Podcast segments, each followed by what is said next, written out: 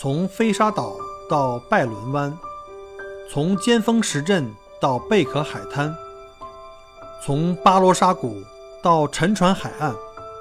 请跟随麦克郭一起，让我带你走入精彩的澳大利亚。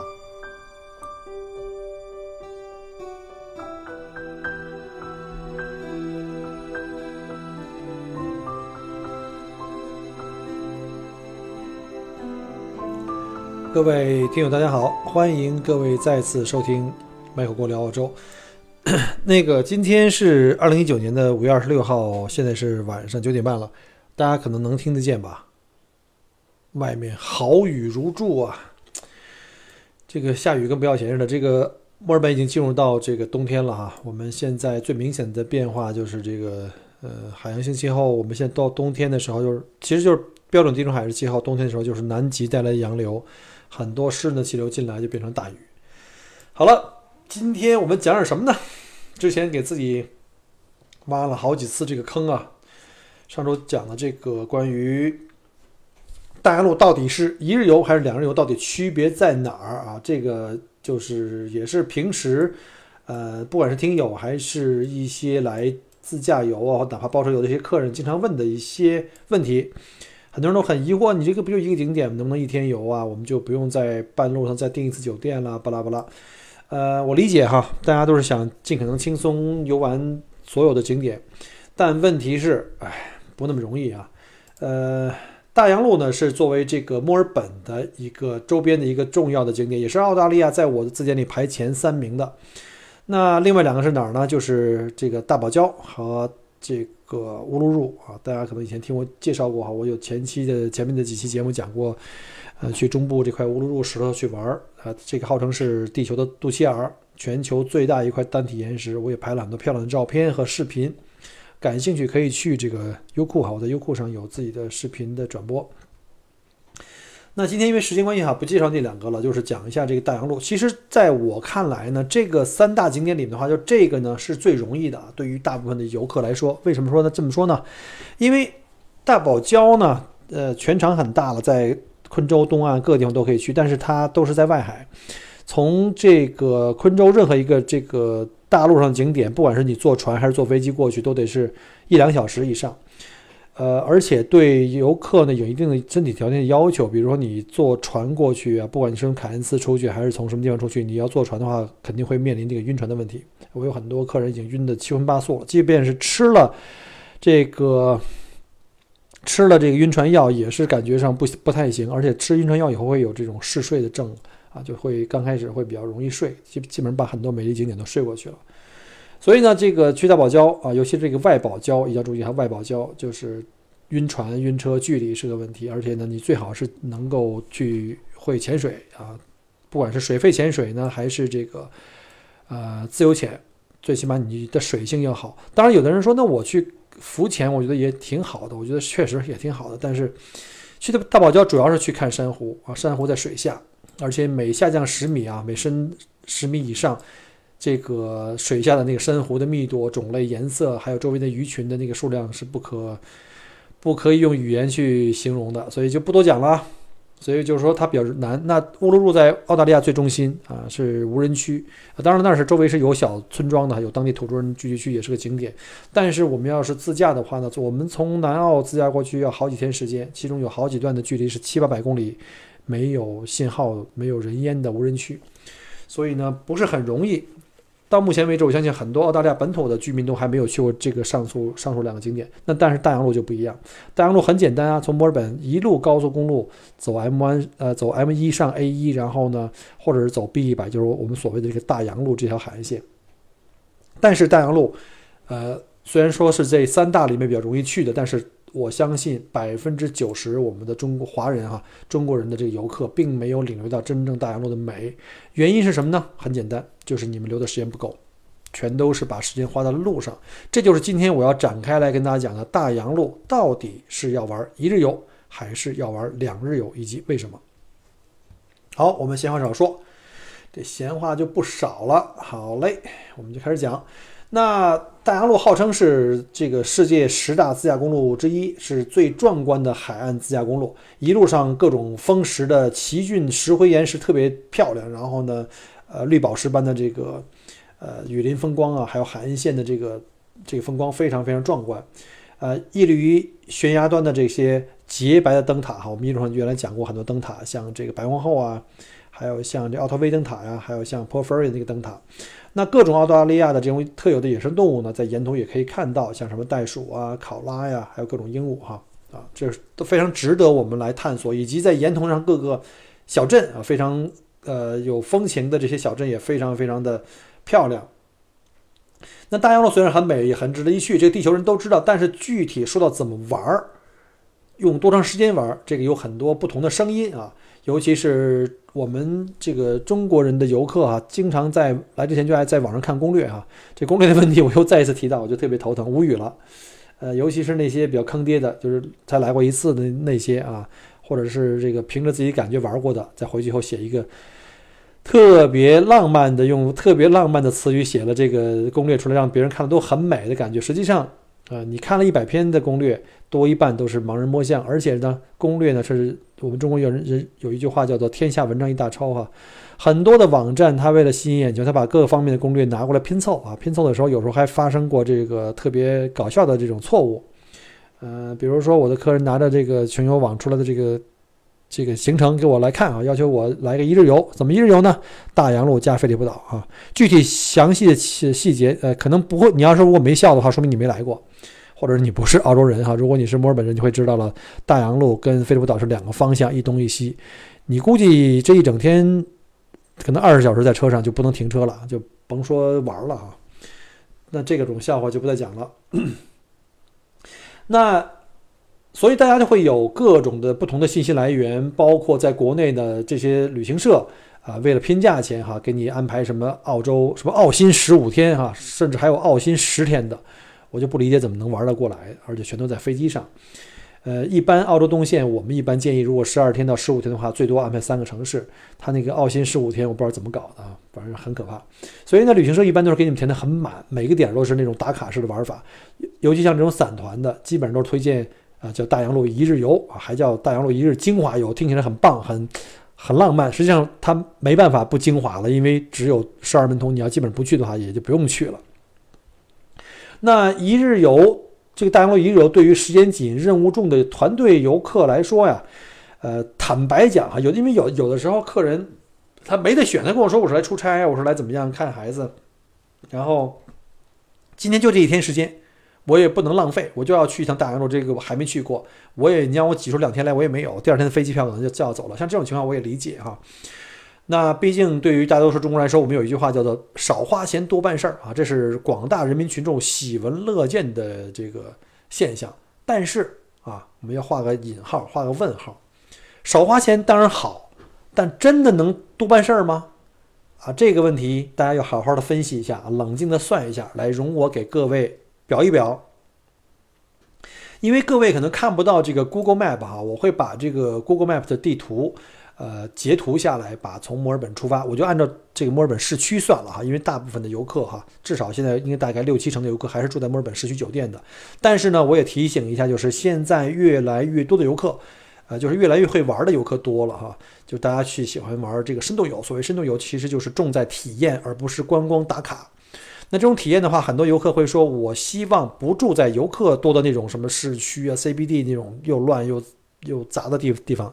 我希望住在这个当地人住的这个环境优美的生活区哈，是甚至能住在当地的民宿那种我们所谓大 house，对吧？呃，前后都有花园，然后呢，三个卧室、四个卧室，可以住几家人或很呃好几个朋友这样的。因为说实话呢，住民宿实际上是一种很好的体验，可以自己做饭。比如说，我经常推荐我的客人，比如住在这个格兰威里哈，我们叫宇宙的中心，那出门就有各种的中国的超市啊、餐馆啊。吃到正宗的中餐啊，对于这个在海外这个旅行的这个中国人来说是非常重要的，因为我们都长了一个中国中国胃嘛，或者是你买回去自己做饭吃呢，就更加的舒服和这个经济啊，毕竟在外面吃饭也贵一点，而且呢可以享受这个澳洲当地人的这种生活的这种节奏，呃，说实话，治安方面也会比在 CBD 要更好一点，大家都大家都懂的啊。所以呢，这个趋势是越来越多的人会在墨尔本东南区去住这个民宿。那如果这样的话，要考虑到你住的位置离墨尔本市区可能要有二三十公里，可能要再加个半小时。如果是早晚高峰期，可能要再再再加一个小时路程哈。所以呢，我们就先按下不表这个住民宿在东区住民宿的这个这块了，我们就按照大部分游客目前还住在墨尔本市区的时间来算。我用 Google Map 查了一下哈。呃，我们从这个墨尔本出发，沿着 M1 高速公路，然后呢，沿着这个 B100，我们就所谓的这个真正的大洋路。大家如果不知道大洋路来历，这个名字来历，可以看出门向左啊。呃，查我前几期的节目里有专门介绍大洋路。然后呢，我们沿海岸线一路前往十二门徒，途经了什么像安戈西啊、罗湾的阿波罗湾呐，然后奥塔维国家森林公园呢，直接到达了十二门徒。那整个的全程，如果我们考虑中间不停车、不吃饭、不加油、不休息、不下车观看任何景点，我们就指的是一直从上车就开始一路狂奔，而且这个车呢还不能开太慢哈，要按照这个安全第一的前提下，按照公路公路设计时速的最高限去行车，你还不能慢，你要慢的话，你肯定要比这个按照这个 GPS 时间要更慢了哈，是总共是需要四小时四十五分钟。啊，大家可以考虑一下，四小时四十五分钟是你不停车，啊，不加油、不吃饭、不上厕所，中间没有任何理由的这个，就包括堵车都不能算啊，都不能堵车。大洋路这沿途也不能修路，你知道大洋路这沿途是经常修路的。我这儿做了这么多年的这个这个地接服务的话，没有一天停止过施工，可以这么讲，没有一天停止过施工，因为它那条路有点像我们的三幺八国道，中国的景观大路，从景观大道从这个。呃，成都一直到那个拉萨这条线，全长就是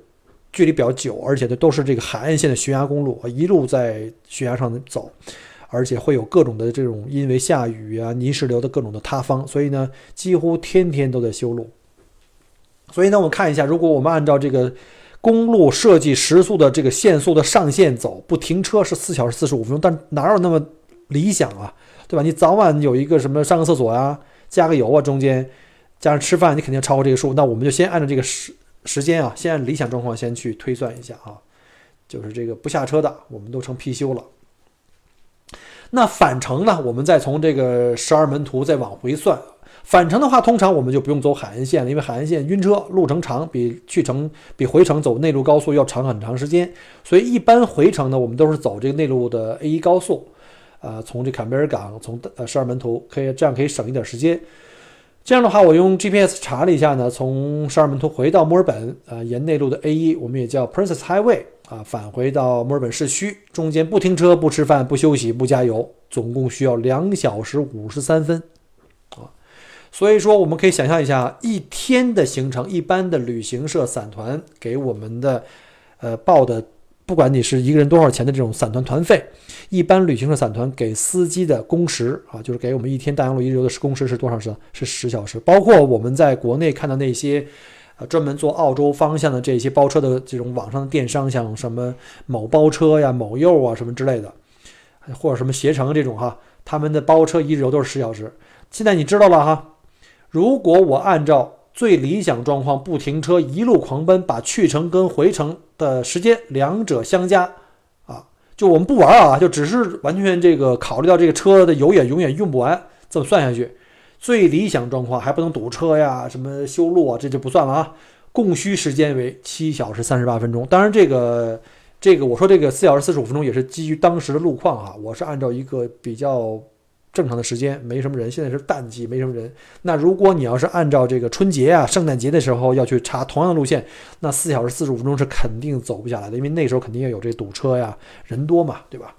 所以呢，我们按照这个路线，我们算出来哈，往返一圈下来是七小时三十八分钟，就是大概七个小时四十分钟吧。再说了一点，就是哪个司机敢保证自己沿途都是按照限速的上限，尤其是那种旅游大巴车？他怎么可能在这个悬崖公路上都是那种多弯儿、上下上坡下坡，不停的来回来去拐弯？大家如果有去过这个大洋路的，可能知道哈，都是上坡下坡，不停的拐弯啊。他们这三百多个弯啊，我我也没数过，开玩笑啊，怎么可能都按照公路的设计时速上限去做呢？小车还容易点，比如说像轿车或者是小型 SUV 还可以。你什么上什么二十座、三十座、四十座、五十座，怎么可能那么快呢？那车就抡出去了，那车底盘非常高的，那摆的会非常厉害。我估计就算能开到，那一车人都变成那个糖炒栗子了，都基本上能吐得一塌糊涂。所以啊，我们就还是按照一算哈，十小时，你记住哈，司机你要不给他加时的工资呢，司机绝对不会给你延时的。所以旅行社一般散团是没有办法收回延延延时费的，这一车四五十人怎么收啊？大家都不干的，对吧？都是图便宜来的，你让他再想掏钱出来很难的。所以呢，一般旅行社司机都会掐着时间走，按照这他的时间走走走走走，到什么点儿必须往回上车，必须走，不能等，他们就是不会等你的。然后到了十二门图，最晚几点钟回墨尔本市区，必须得到时候就得出发。所以呢，整个的全程如果不到十小时的话，那我们算一下就可以知道哈，我们全部的能够离开车的时间，最理想状态是两小时二十二分。OK，我们经常听到一个特别熟悉的一句话哈，就是这个我们在球场上，尤其在这个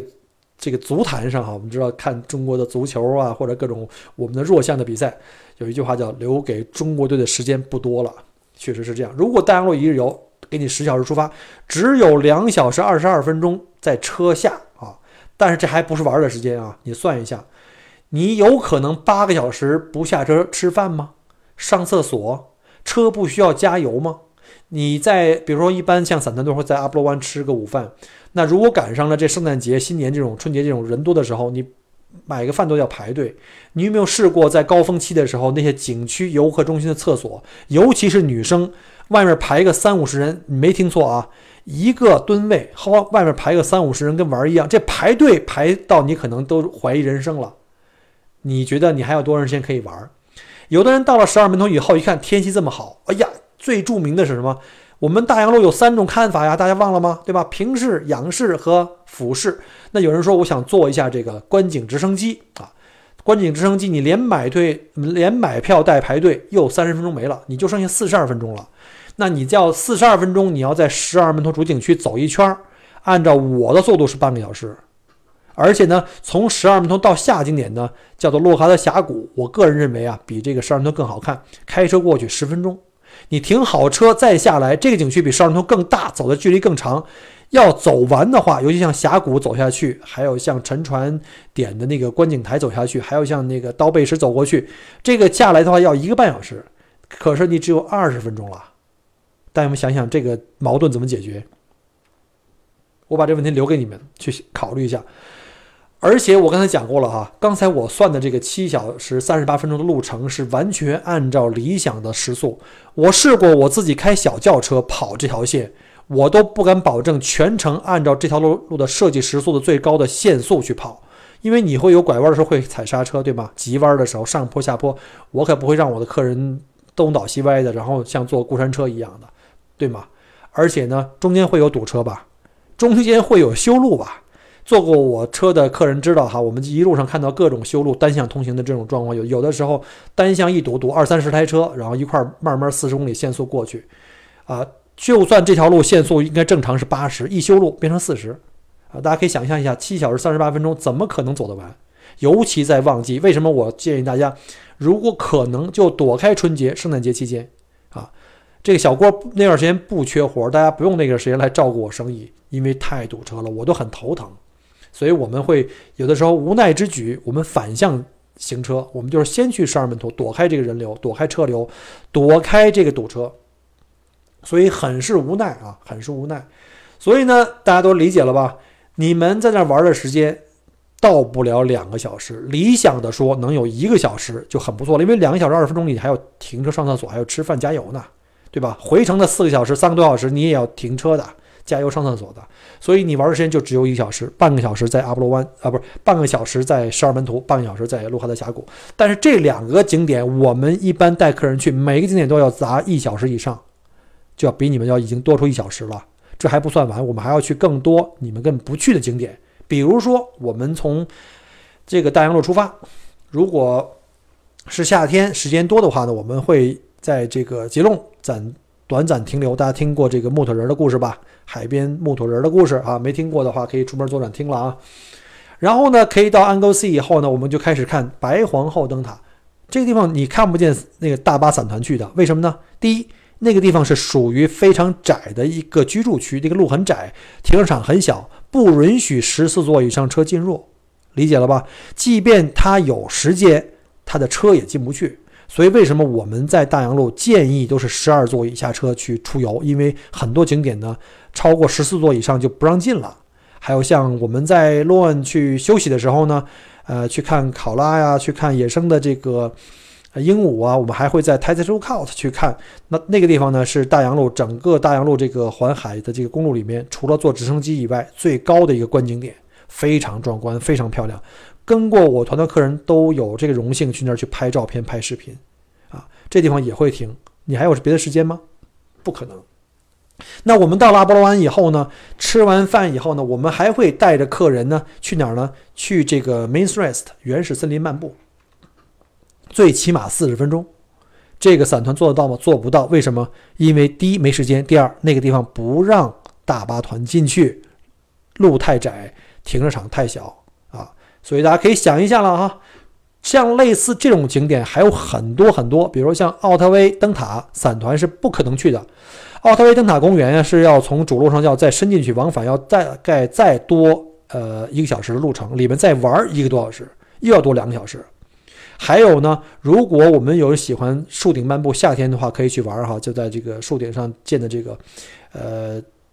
人行步道啊，是用这个钢铁的结构做的，可以在这个六七十米高的高空，在树尖上在穿行，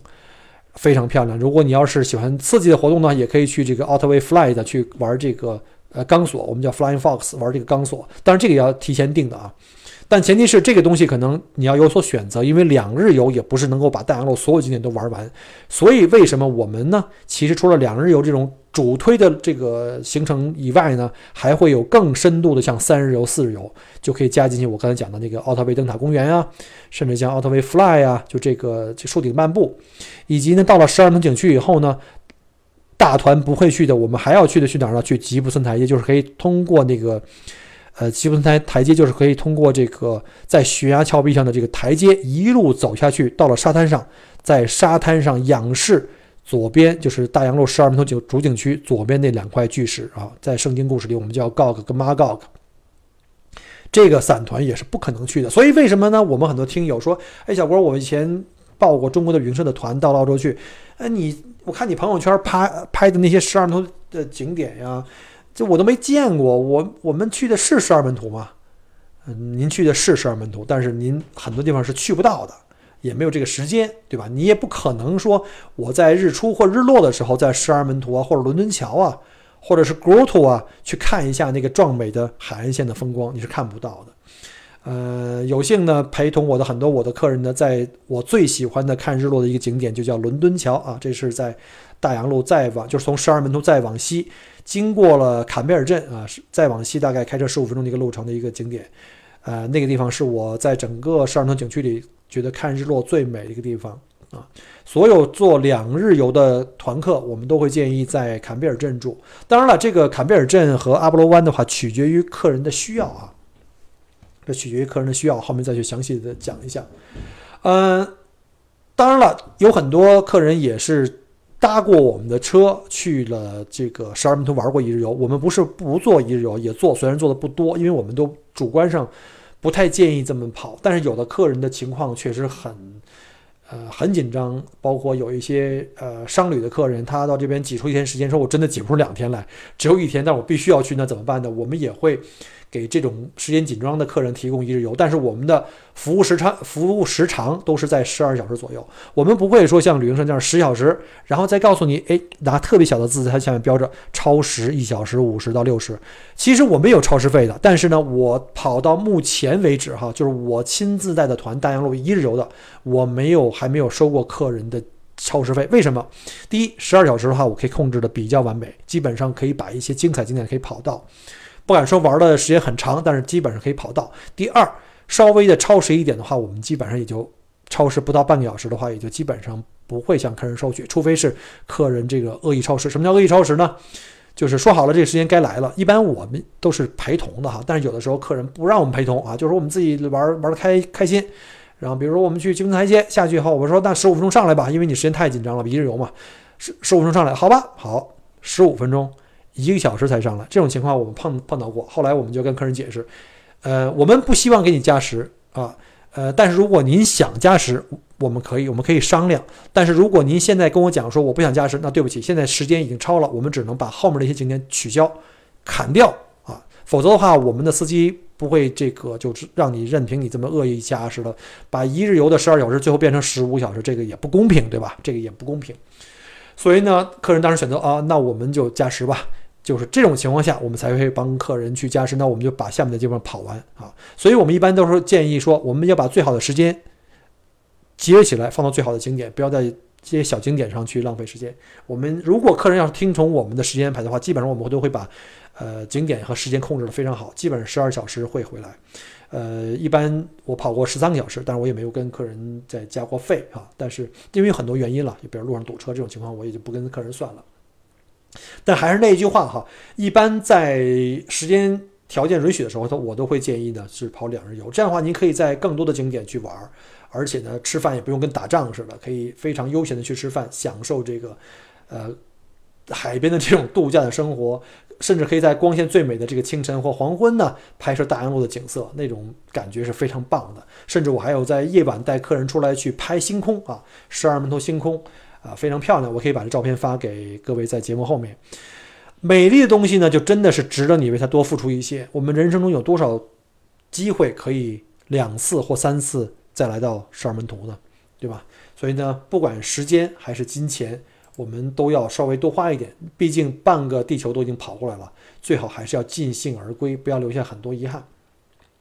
啊，那刚刚我讲过了，大洋路大洋路两日游的住宿点呢，通常我们有两个选择。整个这个大洋路十二门头景区范围之内呢，基本上有两个小镇呢可以用作我们住宿的第一晚住宿的景点，呃，地点。第一个呢，呃，就是我们沿途经过的第一个小镇，也是最大的一个小镇，叫做阿波罗湾。第二个呢，就是一个很小的小镇，叫坎贝尔镇。坎贝尔镇的优势呢，是它离十二门头景区非常近啊，开车也就是个十分钟。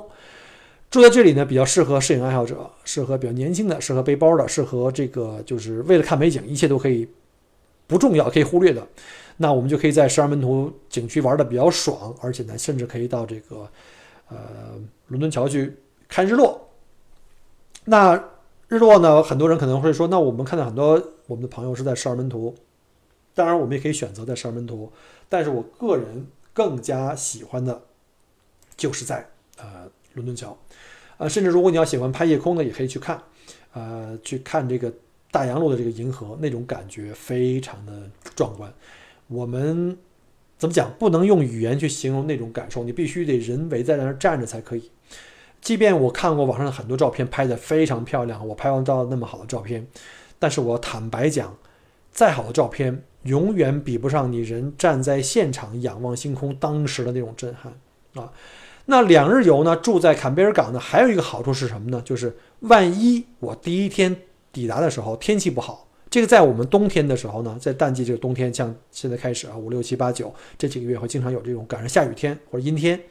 那我如果这个第一天去了真的是天气不好，那我可以第二天还有机会一早上爬起来，还可以再补游一次。这样的话呢，你就可以把这个遗憾的就就可以避免啊。你要是一日游的话，我今天去了，那今天就是下着雨下着刀子你也得去，那就。只能是拼人品了啊！当然，换一句话说，有很多人说，那冬天你是说老下雨的话，那我们就不去了。其实冬天的话，有的时候会有更壮观的景象，就是在大洋路上看彩虹。因为一边在下雨，大海上在下雨，一边可能太阳突然间出现，这时候呢，壮观的彩虹，我从来没见过那么漂亮的彩虹，在全世界任何地方长这么大，我头一次见过最漂亮的彩虹在大洋路。我们叫中国人俗称叫双彩虹，其实叫霓虹哈，就是外面一圈淡淡的、很淡的，肉眼不好、不太容易分辨那个叫霓啊，内圈那个七彩的叫红，非常壮观，一整根。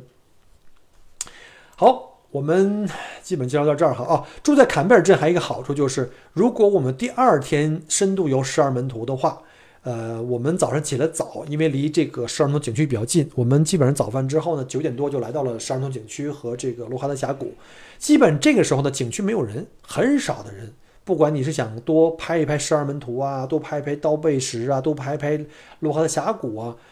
因为一日游的这个大部队还在路上赶呢，他们还没到呢，他们最快也要这个下午一点以后。才能赶到十二门头。我们九点到十一点的时候已经玩的差不多了，然后十二点以前赶回到坎贝尔镇吃午餐，然后再往西边跑到更深的、更深入的游的那些西侧的那些景点。而西侧那些景点就是所谓指的坎贝尔往西的景点，大团是百分之一百不会去，你们不用想了，他们永远不会去，所以你可以非常舒服的玩，一路玩到 Bay of Islands 啊。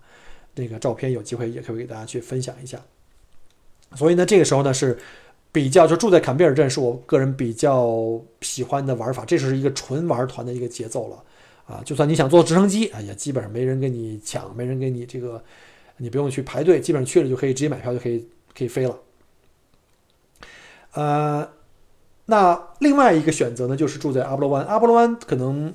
啊，很多听友啊。游客啊听我介绍的很多，它是整个沙门图或者说在大洋路上最大的一个小小镇，酒店的资源很多，餐馆的资源也很多，餐厅可选择范围很大，呃，而且有中餐。在整个沙尔门图这小镇里面，只有阿波罗湾的中餐靠谱一点，而且它只有它有中餐。比如像我经常去吃那个龙华啊，这个做的还是中国人的口味，是给中国人吃的。我们要知道哈，在海外中餐是分两种哈，一个是给老外设计的中餐啊，一个是给中国人吃的中餐。所以你懂我的意思，那个老外是给老外吃中餐，你肯定不会吃的，那简直那个菜你都很奇怪，那菜名你都不认识啊。美住在美国的同志们可能都知道啊，什么叫左宗棠鸡，在中国是没有的啊，这个就非常非常奇怪的吃法。嗯，有的人说还可以，还能凑合。我觉得那就那还是吃中餐吧，还我宁肯吃方便面了啊。所以呢，如果要是对这个中餐要求比较高，依赖性比较强，那我就建议住在阿波罗湾啊，尤其是带着老人孩子的这种家庭游客。一方面是这里的酒店很多，有这种啊普通的 motel，就是我们说的这种标准间的酒店，也有这种家庭的这种度假屋，它里面有带厨房的。所谓的一家人，就哪怕你家庭大一点，能五六个人、七八个人住在一个这个 rental house，就是我们叫度假屋里边，还有厨房，一家人自己做饭动手也是很好的一个度假体验啊！而且从阿波罗湾呢开车到十二门头，也就是一个半小时的这个行程。如果你早晨九点钟出发，你十点半也就到了。那玩一个半小时左右呢，在这个大团来以前，你也就基本上就完事儿了，就可以到那个坎贝尔镇去吃午饭了。这样的话也能够成功的避开。这个散团啊，这个大部队。好了，有关大洋路两日游和一日游的差别，我已经给您讲得很清楚了。我希望你也明白我的意思了。然后，其实呢，两日游跟两日游也可以不一样，因为大洋路的景点非常多。呃，有的景点侧重。这个雨林有的景点侧重海岸线，有的景点侧重历史，有的景点侧重这个自然风光。所以呢，我们也有不同的设计方案供你选择啊。在我们的公众号里面，稍后我会把这公众号呢再提到节目后面。呃，甚至呢，有的客人说我们的时间充裕，呃，我们钱不是问题，我们也想玩的更深入一点，甚至我们也可以帮助您呃做这个大洋路的三日游甚至四日游的这个方案。就是到了，就现在冬天，我们知道每年的七月底八月份，呃，南极因为气温变凉啊，食物链减少，那鲸鱼就会开始向暖水区游动啊，呃，就会顺着这个东西海岸线向澳大利亚东西海岸线游动。这个时候呢，我们在南海岸线会经过有一些呃鲨鱼啊，鲸鱼会经过我们的这个窝南部。或者是在南澳大利亚这个海岸线上，我们在很多地方都可以看到鲸鱼。所以呢，在乌南部有一个著名的观景点啊，甚至呢，我们也可以再考虑在仙女港，就是全澳大利亚最美小镇前一百名的第十名啊，也是维州第一美的小镇仙女港去住一晚，然后呢，也可以去在那边看那个古老的灯塔。反正玩法非常多。呃，总而言之，一日游是还是算了吧。如果能避免，还是建议您用两日游。OK，因为时间关系呢，今天的节目就给大家介绍到这儿。然后呢，我后面呢会贴上去的这个我剪下来的这个照片和这个 Google 地图的时间表，给大家来做个参考。呃，甚至呢，我也建议一下，就是如果想来自由行的哈，不一定非得是包我们车的客人，呃，也要建议参考一下我们提供的这个免费的攻略，关于两日游或者三日游、四日游。呃，千万千万不要给自己逼的玩一日游，因为毕竟你们不是专业的当地的导游跟司机，你的路况不是很熟，时间控制和节奏你们也不是很清楚，所以很容易就到了天黑了，结果还没有找到正式的，就是那个精彩的最精彩的景点。但是呢，你要还要开夜路赶回去。我们知道开夜路呢，走内陆有很长一段是没有路灯的农场路，很容易撞到袋鼠车发生这种车毁人亡的情况，所以建议呢，各位自驾客千万要把时间放得松一点。我觉得自驾的话，应该至少是三日游，好吧？毕竟你们路没有我们熟。好，那就干货讲到这儿，还是老规矩，各位如果喜欢的话，欢迎你点赞，欢迎你回复，啊，还有的就是订阅我的节目和转发朋友圈，帮我宣传给更多的朋友听。啊，谢谢您，我们下期再见，拜拜。